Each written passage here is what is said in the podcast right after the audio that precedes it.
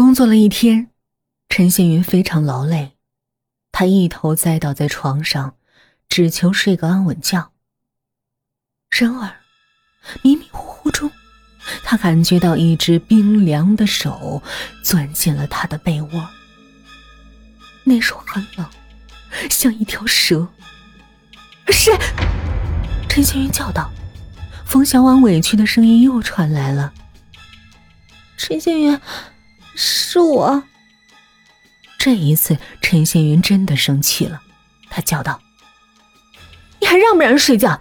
天天晚上装神弄鬼的。”冯小婉打开了灯，她的脸色白的吓人。陈宪云，我刚刚去李阳家了。你去那儿干什么？死了人的地方不能去。陈宪云冷冷的说。可是，我总觉得不对劲儿啊。刚刚我去李阳家的时候，还没等掏出钥匙，房门居然就自动打开了，里面有幽幽的绿光透了出来。我有些害怕，但还是壮着胆子进去了。你知道我看到什么了吗？什么？看到洗手间被用过，上面的水渍还是新的呢。讲到这儿，冯小婉惶恐起来。我觉得李阳的鬼魂又回来了，他又回来了。陈宪云死死的盯着冯小婉，想要从惊恐的冯小婉身上发现什么。终于，陈宪云的嘴角划出了一丝冷笑，他突然说了这样一句：“冯小婉，如果被死人缠上了，那么最好的解决方法是什么呢？就是用曾经杀死他的方法，再杀他一次。”这话震得冯小婉良久都回不过神来。沉默之后，冯小婉突然大叫起来：“陈建元，你什么意思？你以为是我杀了李阳，对不对？你想想看，李阳死的时候，我还在外地呢。咱们医疗队的队长可以给我作证啊。”陈先云没有理冯小婉，也没有再去争辩，只是坚持说道：“相信我的话。”非常有效的。如果被死人缠住了，那么你用以前杀他的方法，再杀他一次，就没事儿了。真的。冯小婉气的用枕头丢陈宪云，但是陈宪云依旧不动。宿舍里回荡着冯小婉的叫声：“队长可以给我作证的，我当时在外地，我和两个死没关系。”陈宪云。心里暗暗的说：“你这么害怕，到底为了什么呢？有没有关系？你自己心里最明白。原来，李阳的自杀是有疑点的。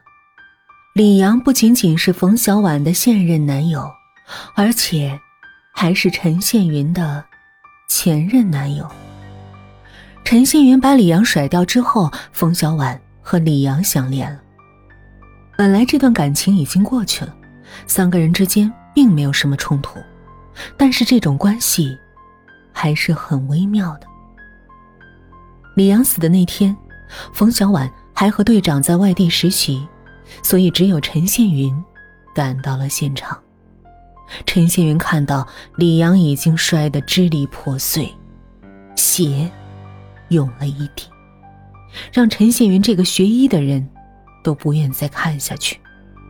不过，陈新云听到法医说，一般跳楼而死的人出于人性的本能，会在下坠的时候感觉到非常惊恐。然而，李阳死的表情不对，他像是完全麻木了的样子。也就是说，有人怀疑李阳在坠楼之前就已经死了。可是法医很难认真的检查李阳的尸体，根本就没有什么受伤的痕迹，也没有发病的迹象。于是李阳的案子暂时以自杀结案。但是出于学医的敏感，陈宪云觉得李阳的死另有原因。他通过这些天来冯小婉的异常表情，首先怀疑到了冯小婉的身上。然而，李阳死的时候，冯小婉确实在外地。医疗队长是医院里的要人，他做的证很有分量的。这到底是怎么回事呢？次日，冯小婉的桌子上又多了一只黄色的玫瑰。那玫瑰很新鲜，显然是刚刚送来的。颜色娇艳的异常，让人一看就非常不舒服。冯小婉装作不经意的样子，问办公室里的其他人，可是大家都说并没有什么陌生人来过。正在这个时候，一条短信发来了：“今天的玫瑰，你喜欢吗？我回来了，我会一直给你送的。”显示的号码是李阳生前的。冯小婉快要崩溃了，她结合昨晚在李阳家看到的情形，只能得出李阳回来了的结论。可是，他回来干什么呢？为什么要缠着自己不放呢？冯小婉犹豫了一下，给小区的门卫打了一个电话。他想问问李阳的房子的事情，门卫却很急切的说：“哎，我正想找你呢。今天物业的人来看李阳的房子了，门居然是开的，里面所有的东西有被刚刚使用过的痕迹。是你来过了吗？”冯小婉猛地把电话挂断了，他的心剧烈的跳动起来，恐惧像蔓草一样爬满了全身。他依稀想起了昨晚陈宪云说的话：“如果被死人缠上，那么最好的解决办法是什么呢？就是用曾经杀死他的方法，再杀他一次。”冯小婉，你干嘛呢？发什么呆啊？突然，陈宪云出现在冯小婉的身后，他用疑惑的目光看了看脸色苍白的冯小婉。以及面前的黄色玫瑰，冯小婉急忙把玫瑰丢掉，然后装作一副若无其事的样子。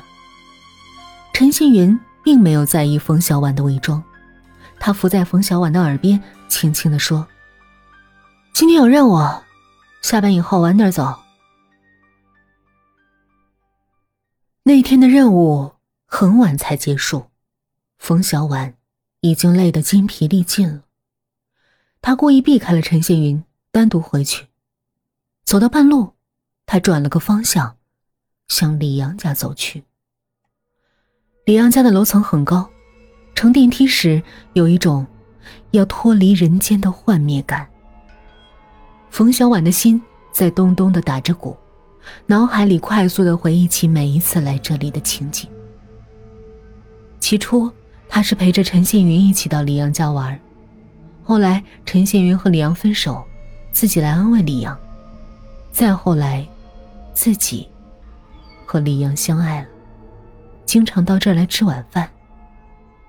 电梯门开了，冯小婉以最快的速度走出去，她确信没有人看到自己，也许只有那监控录像会当头拍下来。可是冯小婉知道，那没关系。因为此时的他穿着一件白色的长袍，黑色的头发垂到腰间，脸上还戴着一个惨白的面具，这让他看上去就像是一个没有五官的女鬼。他知道，那个胆小的门卫对同样的情形只会睁一只眼闭一只眼。这给冯小婉提供了巨大的便利。冯小婉小心的推开了李阳家的门，里面悠悠的映出了绿光。自从李阳死后，这房子里总是点着绿色的地灯，那灯光鬼气森森的，让冯小婉感到无比的恐惧。不过，冯小婉知道。这件事儿，今晚就要结束了，因为冯小婉要按照陈宪云说的那样，用曾经杀死李阳的方法，再杀他一次。冯小婉来到洗手间，那里有刚刚使用过的痕迹。冯小婉在洗脸的水槽上安装了一根细细的小钢针，然后调整到合适的位置。他知道，李阳以前总是趴在这个地方洗脸。李阳每次都用洗面奶，而且他在用清水冲洗时不会睁开眼睛。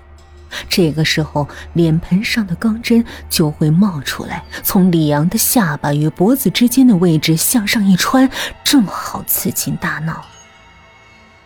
冯小婉是学医的，他知道。用这样的方法只会留下极小的痕迹，即使有人发现了李阳下巴上的一个小伤口，也只会以为那是他刮胡子的时候造成的。而且这种方法让人必死无疑，快速致命。冯小婉正在埋头检查着设备，突然，她身后的门开了，冯小婉抬起头。透过镜子，看到有个男人正摇摇晃晃的向自己靠近。那男人像是脖子受了伤的样子，头垂得很低，看不到脸。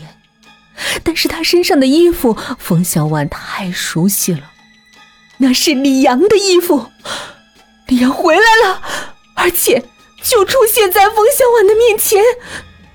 冯小婉发出了有生以来最惨烈的叫声，她跳起来往洗手间里面躲去。